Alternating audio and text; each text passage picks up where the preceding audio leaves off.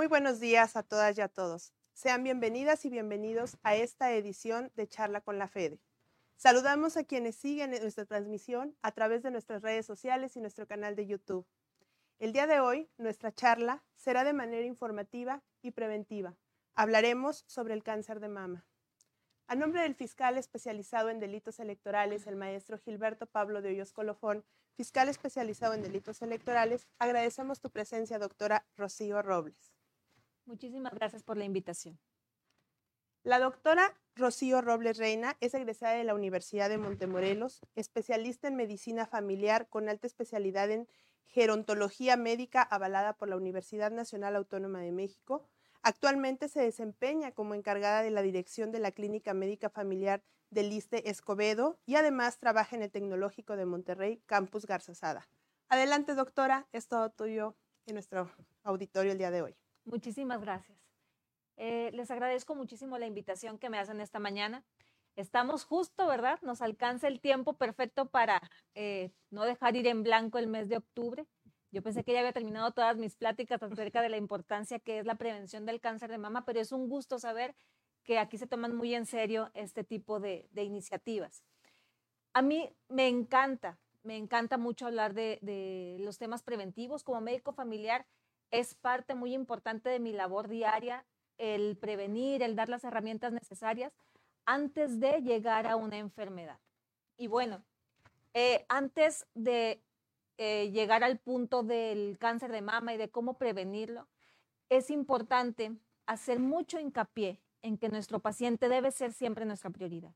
El que no solamente en el mes de octubre debemos hacer este tipo de iniciativas, sino que cada mes, cada año, cada cierto tiempo, eh, invitar a, nuestra, a nuestras amigas, a nuestra familia, a nuestras conocidas a hacer un check-up, ¿sí? Desde una evaluación personal, el estar este, realizando una autoexploración mamaria o bien ya exámenes rutinarios de check-up como ultrasonidos o mamografías que más adelante vamos a ver un poquito acerca de cuándo, cuándo indicar qué tipo de estudio. ¿Ok? Bueno, siempre abro mis pláticas con alguna frase. En este caso, me gusta pensar siempre que el mejor interés del paciente es el único interés a considerar. Esto lo dijo el doctor William Mayo en 1910 y es nuestra realidad. El paciente siempre debe ser nuestro principal objetivo. El paciente es mi mano de obra. Si yo no em, trato bien o si no cuido a mi mano de obra, a la larga voy a ser reemplazable. Entonces, mi interés siempre debe ser el paciente. Como bien dijo la licenciada, eh, soy especialista en medicina familiar, tengo alta especialidad en gerontología médica, hice una estancia formativa en la Universidad de, de Madrid, en Getafe, España. Ahí me especialicé o me gusta trabajar con cuidados paliativos y una partecita de los cuidados paliativos es la atención oncológica. Y ahí vi muchas pacientes con cáncer de mama y es importante eh, darle un poquito de, información adecuada a nuestros pacientes. Yo soy todavía de la vieja escuela que me gusta guiarme mediante diapositivas eh, mediante una guía. De todas formas, esto trataremos de hacerlo lo más dinámico posible. Si hay alguna duda o algún comentario, con todo gusto podemos eh, resolverlo en el momento o esperar al final para que sea lo más dinámico posible. En cuanto a la prevalencia, pues bueno, es el cáncer más importante en la mujer. El cáncer de mama desafortunadamente ha venido para quedarse, llegó para quedarse eh, vamos a ver algunos factores de riesgo, cuáles son modificables, cuáles no son modificables y bajo qué circunstancias es más eh, la incidencia en este tipo de padecimientos. Hay, ahora con lo del COVID estuve en, en un congreso recientemente el fin de semana en Puebla y veíamos cómo las estadísticas de todas las enfermedades han cambiado. A partir de la pandemia que tuvimos por COVID, se puso en el primer lugar las muertes por COVID, superando a la diabetes, a las complicaciones cardiovasculares, al cáncer, incluso eh, cervicouterino o de mama, pero eso no quiere decir que sea menos importante. ¿okay? Fue algo extraordinario lo que sucedió con la pandemia, pero no deja de tener importancia el que hagamos un adecuado diagnóstico a tiempo para evitar el cáncer de mama. Estamos teniendo alrededor de un millón, eh, perdón, 1.67 millones con una alta tasa de incidencia entre los 27 y los 92 eh, nuevos casos por cada 100 mil mujeres mayores de 20 años, causa alrededor de 522 mil muertes al año. Y cuando nos quedamos pensando en estas cifras, pues pensamos, bueno, no es tan alarmante. Pero cuando lo desmenuzamos y escuchamos y definimos que son 14 mujeres las que mueren al día por este diagnóstico, ahí sí ya comienza a darnos un poquito más de relevancia, ¿no? Y cuando escuchamos que cada dos horas muere una mujer por cáncer de mama, tiene todavía mayor, mayor relevancia y mayor importancia. No es algo que tengamos que dejar pasar. Aquí en nuestro, en nuestro estado, eh, Nuevo León, una de cada ocho mujeres tendrá cáncer de mama. Y cuando yo he ido a pláticas y dicen, ¿cuántas mujeres somos aquí? Diez. Bueno, una, ay, a mí se me crispa el corazón y prefiero no hacer ese tipo de ejercicios, pero sí hacer un mucho hincapié en que debemos hacer una revisión constante y saber que esto no es exclusivamente de la mujer. También hay hombres que pueden padecer cáncer de mama, pero en menor proporción. Estamos hablando no más del 1% de la población masculina. Existen factores de riesgo y creo que esta es la parte importante a donde queremos llegar. ¿Ok? Hay factores importantes como el aumento de la esperanza de vida. Anteriormente los pacientes morían a los 40 años por fiebre tifoidea y cosas como tuberculosis, cosas raras. Y ahora, gracias a los avances de la ciencia, hemos tenido un aumento importante en la esperanza de vida. Ustedes se dieron cuenta, yo soy gerontóloga, entonces mucha de mi población es adulto mayor. Tengo pacientes de 90 años que están saltando la cuerda, que este, hacen sus actividades comunes, manejan eh, autos en pleno constitución. Ellos son de lo más eh, dinámicos y autosuficientes posibles. Entonces, esto nos lleva a que a mayor cantidad de la esperanza de vida, pues más es el riesgo de padecer este tipo de enfermedades. No sé si han notado, eh, ha sido más común en, nuestra consulta eh, las muchachitas o las adolescentes que tienen eh, un desarrollo puberal precoz. Vemos a jovencitas de 9 años, niñas de 9 años, de 10 años, ya con desarrollo mamario o incluso con mm, eh, menstruaciones a muy temprana edad. Y esto evidentemente hace que los ciclos hormonales vayan cambiando y que aumente el riesgo de cáncer de mama. Ahorita vamos a hablar un poquito más acerca de la alimentación y de cómo esto afecta directamente en el desarrollo de nuestros niños. Mm, sabemos también que muchas mujeres hemos postergado nuestra maternidad por distintas eh, situaciones, a veces alguna infertilidad, a veces el desarrollo académico o el desarrollo laboral ha impedido, ha postergado que las mujeres tengamos eh, embarazos o tengamos hijos antes de los 30 años, como era comúnmente hace tiempo. Ahora, las mujeres que tenemos hijos arriba de los 35 años ya es un factor de riesgo. Hemos entrado a un mundo competitivo laboral en donde la mujer ahora también aporta de forma eh, importante eh, algún tipo de apoyo económico para la familia y definitivamente eso también entra al juego de que posterguemos la maternidad. Eso no es malo, eso es algo que pues hemos tenido que ir lidiando con el paso del tiempo, ¿no? la disminución importante de la lactancia materna. Somos muy eh, dados a favorecer, a fortalecer la lactancia materna. Y ahora se ha venido un boom tan bonito acerca de que hay lactarios en los aeropuertos, no sé si los hayan visto, en las centrales de autobuses, en Liverpool, en tiendas departamentales, tienen sus lactarios. Y eso está fabuloso. La lactancia materna es algo muy importante y es de gran ayuda para el recién nacido, para el bebé, tanto para la mamá. Pero a la hora de entrar en cuestiones laborales, no es tan fácil que la mujer pueda desarrollar su lactancia materna como debe ser. Periodos laborales de 8 horas, 10 horas, mediodía, ha hecho que la mujer no tenga el tiempo o el espacio suficiente para poder eh, tomar el tiempo de alimentar a su bebé. Entonces, esta ambigüedad crea conflictos y a veces disminuye el, realizar una lactancia materna adecuada. Entonces, sí es importante poner atención en esto, darle los espacios a la mujer, que haya eh, lactarios en los, en los centros de trabajo, que haya un adecuado sistema de refrigeración para la leche materna, un adecuado espacio íntimo, porque tenemos compañeras que a veces están en el baño y pues sabemos que no es el lugar más limpio, ¿verdad? Pero ahí hemos tenido que encontrar compañeras extrayendo leche materna y no es lo más adecuado ni lo más higiénico para la leche, ¿ok? El sobrepeso y la obesidad es un factor muy importante de riesgo para presentar eh, cáncer de mama. El sedentarismo, como yo les comentaba, estudié un tiempo en Madrid y allá utilizar el transporte público era un privilegio. El poder caminar 3, 4 kilómetros diarios en zonas adecuadas, en zonas seguras, con parques, con árboles. Aquí yo no me imagino caminando por Constitución a plenas 12 del día, ¿verdad? Pero sí es importante realizar actividad física, ¿ok? Eh, utilizar más el medio de transporte, hacer ejercicio mínimo, mínimo cinco veces por semana, que lleve desde caminata o ejercicio aeróbico que aumente nuestra frecuencia cardíaca para que pueda ser efectiva.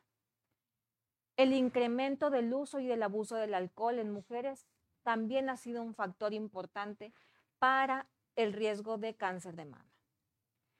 El tabaquismo, a pesar de que hemos escuchado muchas veces que el, uso del cigarro afecta directamente a nuestra salud, también es un factor de riesgo para cáncer de mama y no solamente directamente, perdón, para cáncer de mama, pero sí para muchos otros cánceres.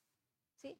Eh, cáncer de cervicouterino, cáncer pulmonar, ni se diga, y para muchas otras enfermedades respiratorias. Por eso quise ponerlo en, esta diapositiva. También los niveles bajos de vitamina D eh, es un factor muy importante que favorece eh, la presencia de cáncer de mama. ¿Y esto cómo lo podemos ver? Pues bueno, estamos encerrados regularmente en nuestros trabajos, nos salimos, tengo este, amigas que me dicen, es que cuando yo entro a trabajar todavía no sale el sol y salgo cuando ya es de noche. Entonces, pues cuando me expongo al sol, nada más cuando voy a Cancún, que eso es una vez cada año, si bien nos va. Entonces, la exposición también a contaminantes ambientales, que desafortunadamente nuestro estado está también muy ligado a este tipo de, de procesos y eso afecta directamente a nuestra salud. A este paso, si seguimos así, pues bueno, seguirá siendo el cáncer de mama el cáncer más frecuente en la mujer. Y en Nuevo León tenemos un alto riesgo de incidencia de cáncer de mama. Desafortunadamente, cuando ya se realiza el diagnóstico es cuando ya hay metástasis. Y no sé si ustedes sepan lo que es la metástasis. La metástasis es cuando el cáncer primario ya tiene hijitos, cuando ya se diseminó o ya se fue a otros órganos del cuerpo y ahí es muy difícil poder realizar un tratamiento adecuado y darle una buena, un buen pronóstico a nuestra paciente. A diferencia de otros países como Estados Unidos, diagnostican este padecimiento en una, en una etapa muy temprana. Hay mucho tipo, hay muchos tipos de programas en donde no solamente hacen mamografías, ultrasonidos, hay pláticas, hay todo el año hay actividades de salud preventiva para hacer una buena evaluación y evitar que la mujer tenga cáncer de mama. Rocío, con esto que hablas de la prevención, nosotros en la Fiscalía Especializada en Delitos Electorales le apostamos también más a la prevención. Eh, trabajamos eh, actualmente un área de, aquí de la Fiscalía, la Dirección de Política Criminal, sale a capacitar a las y los ciudadanos, policías, servidoras y servidores públicos en materia de la prevención del delito, del delito electoral, eh, preparándonos ¿no? para el siguiente, al menos en este caso para el siguiente año, que, sería un año electoral para nosotros. Eh, ¿tú, qué no, ¿Tú qué recomiendas o qué crees que falte? Justamente viendo que nos dices en Estados Unidos hay una campaña permanente de prevención y nosotros como institución le apostamos más a la prevención, ¿qué, tú crees que en el sector salud qué es lo que falta o qué recomendación harías al sector salud para la prevención del cáncer de mama. Claro que sí. Es muy importante lo que menciona, licenciada, porque es justamente esto, evitar o tratar de, de modificar que solamente nos enfoquemos a que el cáncer de mama es en octubre, ¿no? Tenemos que hacer esta llamada de atención todos los meses, ¿sí? Eh, cada vez que va nuestro paciente a la consulta, preguntarle por rutina, ¿ya se hizo la mamografía? Si tiene más de 40 años, ya se hizo algún ultrasonido de mama, ya se exploró, pase con la enfermera para que le realice una evaluación. Es importante realizar ese aspecto de prevención, realizar consultas no solamente cuando estoy enfermo, sino ir cuando me toque hacer un check-up anual o cuando ya tengo algún, algún factor de riesgo que vamos a ver ahorita en un momento. ¿Cuáles son los factores de riesgo modificables y no modificables? Porque solamente por ser mujer ya tenemos cierta cantidad de riesgo. ¿Y qué recomendación le harías a nuestro público joven, por así decirlo, a todas las chicas estudiantes universitarias o que todavía no llegan a los 40 años para crearles esa conciencia que seguramente nos han de estar siguiendo ahorita en nuestras redes sociales viendo esta transmisión, ¿qué recomendación les harías? Claro que sí. Yo creo que la mejor recomendación, como bien hablamos, es la prevención. El hacer ejercicio, el comer bien, el evitar este tipo de alimentos tan procesados. Compramos en las tiendas y antes lo que veíamos es que la abuela, la, la, tía cocinaba con gallina de rancho y huevo de rancho y hacíamos ejercicio y salíamos a caminar y no había toda esta producción masiva de refrescos embotellados. Lo compensábamos de alguna forma. El alimentarnos sanamente, el realizar alguna actividad física, ejercicio, disminuir los niveles de estrés, evaluarnos cada cierto tiempo son, creo que, las primicias para poder tener una adecuada prevención en el cáncer de mama y en muchas otras enfermedades. Y bueno, solamente a grosso modo para entender qué es el cáncer, pues sabemos que es un grupo de células anormales que crecen de fuera de control y se presentan como una masa o un tumor. ¿Por qué sucede esto? Y bueno, pues nos vamos a nuestras clases de biología, ¿verdad? Donde hablábamos de la mitosis celular, de cómo se duplicaban y se replicaban estas células. Y vemos que cada célula todos los días, constantemente, estamos en constante división y puede ocurrir algún error en esta división y estas células pueden dividirse e invadir tejidos. Para esto, ese tipo de canales o estas vías se llaman los tejidos linfáticos o los ganglios linfáticos que se presentan generalmente, como ven ahí en esta imagen, estos puntitos verdes, ¿ok? Que tenemos en todo nuestro cuerpo, son como las carreteras o los canales por donde pasa a los lados el torrente sanguíneo. Y en, en estos ganglios linfáticos están los soldados, me gusta decirles, eh, que están siempre eh, a, la, a la defensiva por si llega algún virus, alguna bacteria, alguna célula rara, ellos se encargan de defender pero a veces es tanta la información o es tanta la situación de la replicación anormal en la célula que dice ya no sabe qué hacer y la manda a todo el cuerpo. ¿Ok? Entonces, así se presenta o así se disemina el cáncer. Generalmente, en este caso, el cáncer de mama se va hacia cerebro, pulmón y hueso. ¿Ok? Por estos canalitos que les digo. Aquí lo más importante existen factores de riesgo que son modificables y no modificables. ¿Qué quiere decir? Desafortunadamente, los no modificables, pues son los más graves o los más complicados de presentarse. Entonces, solamente por ser mujer, ya tenemos un 10 a un 12% de presentar un riesgo de cáncer de mama, así como vimos al principio en la prevalencia y en las estadísticas. Una edad avanzada, arriba de los 40 años, aumenta el riesgo de cáncer de mama. Cuando hay una historia personal o familiar de cáncer, ¿okay? puede ser en primera generación. ¿Qué es esto? Cuando la mamá, la tía ha presentado cáncer de mama, ahí también existe un riesgo inminente que tenemos que prevenir. Antecedentes de alguna hiperplasia o alguna anomalía mamaria también es algo eh, importante que revisar. Una vida menstrual mayor de 40 años, y que la, menstruación, la primera menstruación, haya sido antes de los 12 años y una menopausia presente arriba de los 52 años. ser portador de mutaciones genéticas de susceptibilidad a cáncer de mama. Y ustedes habrán escuchado hace tiempo el sonado caso de Angelina Jolie, la actriz, que ella vio que existía un gen, su mamá tuvo cáncer de ovario y vio que había relación directa, entonces ella decidió hacerse un estudio, un BRCA2, BRCA1, que son eh, componentes genéticos que nos hablan que sí puede ser portadora de este cáncer.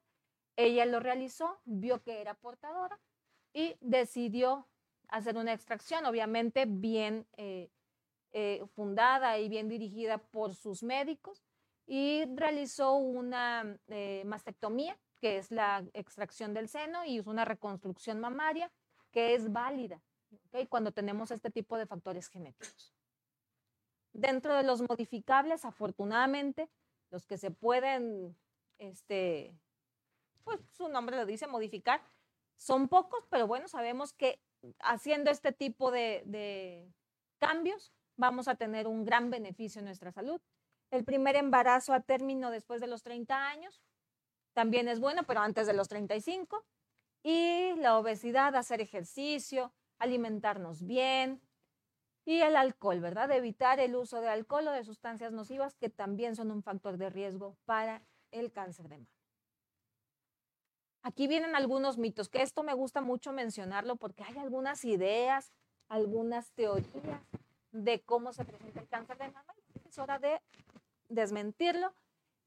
Eh, me han llegado pacientes que me dicen, doctor, es que yo no uso desodorante porque es antitranspirante y leí hace tiempo que causaba cáncer de mama. Entonces, hemos estudiado, hemos visto, hemos revisado artículos de investigación donde realmente no hay una relación directa entre el cáncer de mama y el uso de desodorantes, ¿ok? Lo que se decía anteriormente es, porque no sé, las mujeres que se han realizado, que nos hemos realizado alguna mamografía, nos dicen no utilice desodorante eh, cuando venga a hacerse la mamografía, el estudio. Pero esto es porque algunos desodorantes traen metales o algún tipo de aluminio y se puede, eh, cuando se hace el estudio, se puede percibir y no quiere decir que sea una lesión, sino que es una secreción del mismo, este, del mismo desodorante, ¿ok? El brasier, la ropa interior femenina, no es este, tampoco un, un, factor para eh, aumentar el riesgo de cáncer de mama. El café tampoco, dejen a mi café tranquilo, por favor, no causa este, Cáncer de mama. El uso de celulares tampoco hemos visto una relación directa entre el uso del celular con el cáncer de mama. Prótesis, mujeres que se, que se ponen implantes o que se aplican rellenos, tampoco hay una relación directa. Golpes en el pecho, esto es bien común que llegue a la consulta el paciente que diga, es que me pegó mi niño, me, soy boxeadora o soy, este, hago hiking o hago algún ejercicio fuerte de alto impacto, me pegué y a partir de ahí y a raíz de ahí me dio cáncer de mama.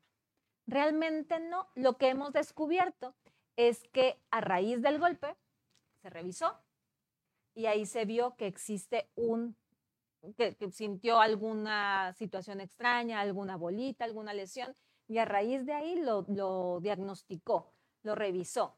Pero no hay una relación directa entre, ay, me pegué, es cáncer de mama. No funciona así afortunadamente. Doctora, nos pregunta nuestra audiencia en redes sociales que si las depilaciones de axila con uso de algún tipo de con máquina de láser puede causar cáncer de mama. Tampoco, tampoco hemos visto una relación directa entre la depilación con láser y el cáncer de mama, tampoco no se ha visto. Da quemaduras y otro tipo de situaciones, pero cáncer de mama, no. Gracias. Bueno, vamos a ver ahora lo importante que es el diagnóstico temprano. Las recomendaciones generales siempre para un diagnóstico temprano es hacer un autoexamen mamario mensual a partir de los 18 años, siete días antes de terminada la menstruación. Esto se puede hacer mientras se bañan y existen muchísimas eh, invitaciones y muchísimas eh, publicaciones de cómo hacerlo, desde el sector salud hasta videos de YouTube, mucha información acerca de esto, de con espuma, con jabón, para que resbale mejor la mano, que sea más sensible en las yemas de los dedos. Hay muchísima información afortunadamente acerca de cómo hacer esta exploración y hay que invitar siempre a nuestra comunidad a realizarlo.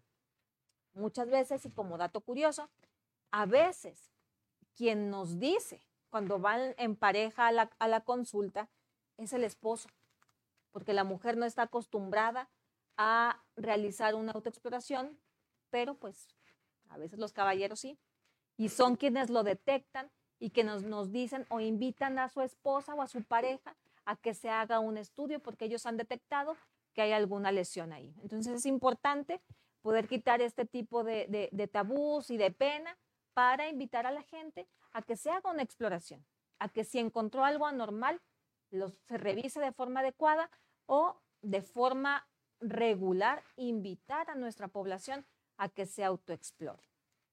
También el, examen mamario anual clínico es a partir de los 25 años, se sugiere, o antes, si es que hay algún antecedente de los que ya vimos anteriormente, para poder este, diferenciar que sea un, una lesión, porque generalmente cuando hay un cambio de desodorante, por ejemplo, que usan el de rolón, hay una, se inflama el ganglio linfático porque es alcohol o son este, perfumes, alcoholes, el ganglio linfático lo toma como algo que no es propio del cuerpo, lo encapsula y duele. Y van las mamás muy asustadas y nos dicen, es que mi niña tiene una bola, va a ser cáncer, niñas jovencitas de 16, 17 años.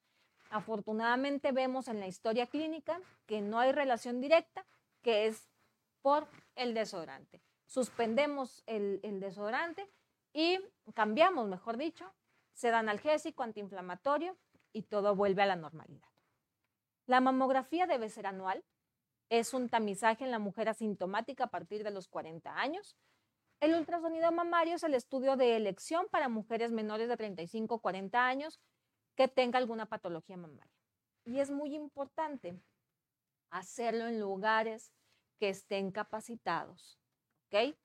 A veces hay laboratorios eh, de masa o de volumen y ven muchos pacientes y no hace el estudio un radiólogo o un ginecólogo especialista en mama. La exploración la puede hacer cualquier médico, incluso personal de enfermería bien capacitado lo puede realizar. Pero un ultrasonido de mama o una mamografía debe ser realizado por alguien que sepa y sobre todo la interpretación debe ser realizada por alguien que tenga una capacitación adecuada en este giro. ¿ok? A veces nos llegan y es muy sonado el caso de, de una paciente que nos lleva a este tipo de problemáticas donde no diagnosticamos a tiempo, porque los tiempos de consulta, porque los tiempos del resultado se extendió y no nos dimos cuenta a tiempo de la problemática del paciente. Y ella se toma una mamografía, le tardan el estudio dos o tres meses más o menos, eh, sale una pequeña calcificación que así lo reporta el, radiólogo, que no es especialista en mama, lo reporta como una pequeña calcificación normal. La paciente tarda dos años más en hacerse un nuevo estudio de mama y ahí ya trae una tumoración del tamaño de una pelota de golf. Entonces, cuando se pudo haber realizado o esa pequeña calcificación como la reportan en el primer estudio de mama, se pudo hacer una biopsia que se hace en consultorios de, especialistas, se hace una biopsia, se, dice, se, se diagnostica, se da tratamiento y listo. Desafortunadamente, esta paciente llegó ya tres años después, ya con una tumoración eh, ya muy palpable, ya el tratamiento fue completamente diferente, ya se tuvo que hacer una mastectomía radical, no se pudo hacer algo reconstructivo, por el tamaño que, que, esto implicaba. Pero bueno, la paciente afortunadamente de, dentro de todo lo malo sigue, sigue viva, sigue con nosotros, sigue con sus tratamientos, pero sí hacemos mucho hincapié en que se haga en un laboratorio o en un centro radiológico eh, adecuado y capacitado para este tipo de padecimientos. Ustedes han escuchado y es muy común que me hagan esta pregunta sobre, es que mi estudio dice BIRATS 1, 2, 3, 4, me asusto. Bueno, aquí vemos una imagen donde el BIRATS 1 es una mama prácticamente normal, ya un BIRATS 4, BIRATS 5 nos habla de alguna lesión mamaria importante que requiere una atención médica especializada de inmediato. ¿Okay? Dentro de nuestra institución, pues sí, afortunadamente tenemos este tipo de facilidades para poder referir a nuestras pacientes y que se les dé una atención adecuada. ¿Ok?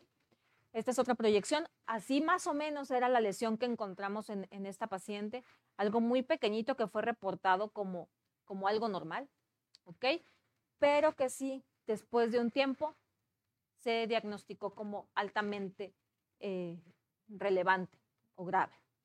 Este es el ultrasonido mamario o eco mamario, es como el que nos hacen en abdomen, en abdomen cuando nos duele la, vesícula o el riñón. ¿okay? Solamente cambia el transductor que es la cabeza del ultrasonido. Y sabemos que es una valiosa herramienta, complementa muchas veces a la mamografía, puede diagnosticar quistes, nódulos y hallazgos que pueden ser malignos, se pueden identificar desde ahí cuando los pacientes son muy jóvenes. Aquí vemos el complemento de cómo se ve una mamografía ya con una lesión a diferencia de un ultrasonido que nos da solamente un hallazgo, pero complementan tanto el uno como el otro. Y lo más importante es que pues tengan una capacitación constante y adecuada el médico radiólogo que lo está interpretando. Hacen una alta especialidad en, en mama. Eh, hay pocos, desafortunadamente, aquí en, en el estado, pero afortunadamente ya han abierto más plazas para este tipo de capacitaciones. Este es otro tipo de, estudio, otro tipo de paciente, donde ya vemos que en la, en la mamografía, francamente, esa bolita que se ve con la flecha es una tumoración. Para la paciente, pues obviamente ya se ve, eh, ya se palpa, evidentemente, y pues sí hay que dar un tratamiento agresivo con esta paciente. ¿Okay? Hay mujeres con un tejido mamario muy denso, ¿okay? que el ultrasonido nos ayuda a hacer una aclaración o una ubicación de la lesión para este, poder hacer un diagnóstico oportuno. ¿okay? Recordemos que el ultrasonido mamario es del estudio de elección para pacientes en menores de 40 años.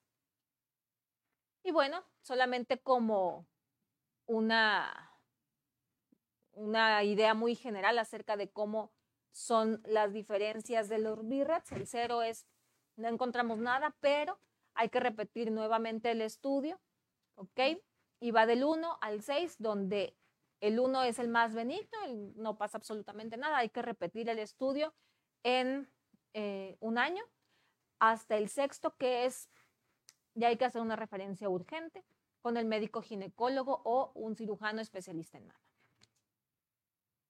Y bueno, yo, como vengo de, de ISTE, es mi deber y es mi eh, responsabilidad invitarlas, invitarlos a que se hagan estudios de autoexploración, de ultrasonido o una mamografía. Si tenemos la facilidad de hacerlo, hagámoslo, por favor.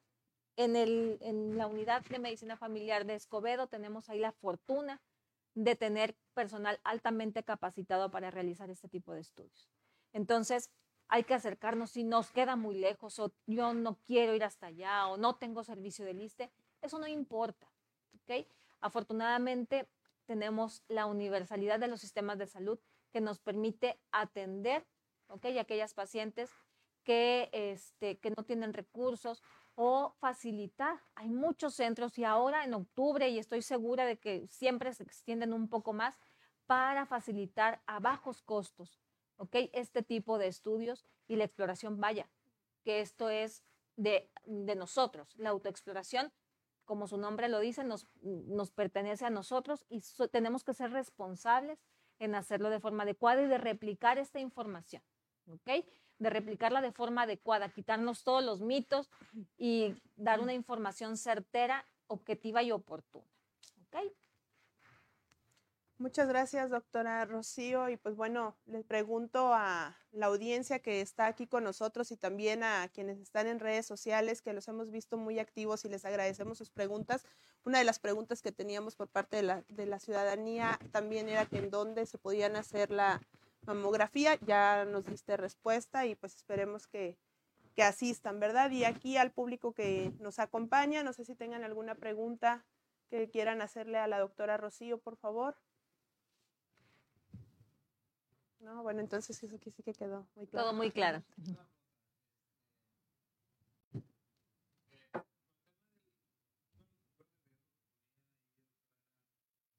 tener hijos para la mujer después de los 30 años. ¿no? Este, dos preguntas. Número uno, eh, una más por cultura general y la otra por. ¿Es debido a la lactancia? O sea, que la lactancia es tardía o es por tener la edad?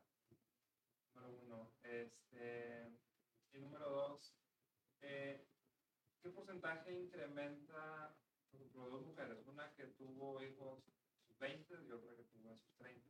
¿Qué, qué, qué tanto incrementa el riesgo de contraer eh, cáncer de? Ok, gracias, gracias por la pregunta. Olvidé mencionar este, eh, este factor importante. No es, no se asocia, de hecho, con, vaya, la lactancia materna, el dar lactancia materna mínimo un año, disminuye mucho el riesgo de mama, de cáncer de mama. Pero el tener hijos arriba de los 35 años por cuestiones hormonales, porque los estrógenos, la progesterona juegan ahí un papel eh, importante, aumentan el riesgo. Afortunadamente no es muy alto, alrededor de un 5 o 6%, pero sí vemos que incrementa el riesgo. Entonces, no es, de hecho, se contrapone. Tanto la lactancia favorece, perdón, disminuye el riesgo de cáncer de mama, pero el tener hijos por el factor del hormonal, ahí sí es, se tiene o se sugiere, se invita a la población que este, si es su deseo tener una maternidad eh, en algún tiempo o lo considera, pues que sea antes de los 35 años. Como les digo, afortunadamente no, no es determinante y no va a definir, pero sí lo tenemos que mencionar como un factor de riesgo porque como médicos, cuando nosotros hacemos la invitación o cuando estudiamos a todo el grupo de pacientes que tenemos, vemos este tipo de hallazgos. No es que no podamos, ¿verdad? Al contrario, qué bueno, porque así la lactancia materna, pues hay que fomentarla para que disminuya el riesgo. Gracias. ¿Alguien más que guste hacer alguna pregunta aquí? No, bueno, eh, en redes sociales sí tenemos algunas preguntas y nos dicen que la autoexploración, ¿cuándo es recomendable hacerla? La autoexploración siempre es mejor después de los siete días eh, que haya terminado la menstruación, ¿ok? Porque las mamas están menos congestivas, porque están más sensibles, porque al principio de la menstruación recuerden que hay una congestión mamaria importante, nuevamente por todos los factores hormonales que influyen en el ciclo menstrual de la mujer. Entonces, siete días después de la menstruación, es adecuado realizarse una exploración. Gracias, doctora. ¿Y el cáncer de mama en hombres? Este, nos preguntan cómo lo detectan. O sabemos, nos explicaste muy bien que es en menor proporción que a las mujeres, pero ahí ellos cómo pueden detectarlo o cómo pueden autoexplorarlo qué, o qué pueden detectar que les Claro. llame la atención. Claro, gracias, muy buena pregunta. Eh, afortunadamente, como bien mencionan, es menos o el 1%.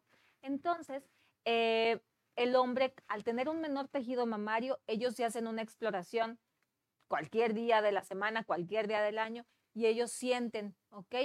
Alguna masa, alguna bolita, alguna pro- protuberancia, la cual se explora mediante ultrasonido, porque pues la mamografía no es, no es la indicada para este tipo de pacientes, pero sí algún ultrasonido de tejidos blandos para poder diagnosticar la, eh, la calidad o la consistencia de este tipo de lesiones, porque a veces son este, lipomas, que es muy común, bolitas de grasa.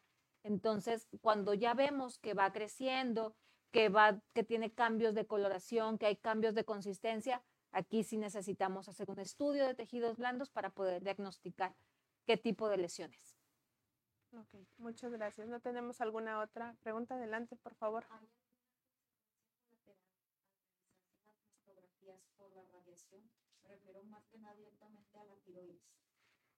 Mm, Gracias, muy buena pregunta.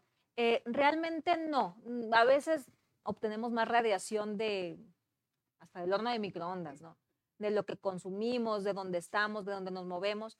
La mamografía, al ser un estudio muy centrado, muy localizado, no hay tanto riesgo. Lo que sí se sugiere es que sea en, en mujeres mayores a 40 años, porque cambia la consistencia del tejido y porque eh, eh, al ser un estudio muy dirigido, no tiene tanto riesgo de radiación. ¿Alguna otra pregunta? ¿No? Bueno, doctora Rocío, pues con esto concluimos nuestra charla con la fe del día de hoy, que fue de una manera, como lo dijimos, informativa y preventiva para nuestro público que nos sigue en redes sociales y que está aquí presente.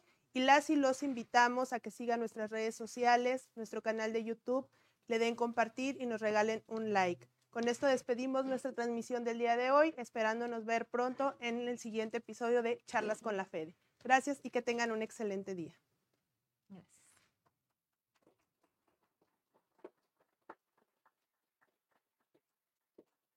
Estoy fuera. Espérame, nada más deja que nos digan que estamos fuera. ¿Ya? ¿Ya?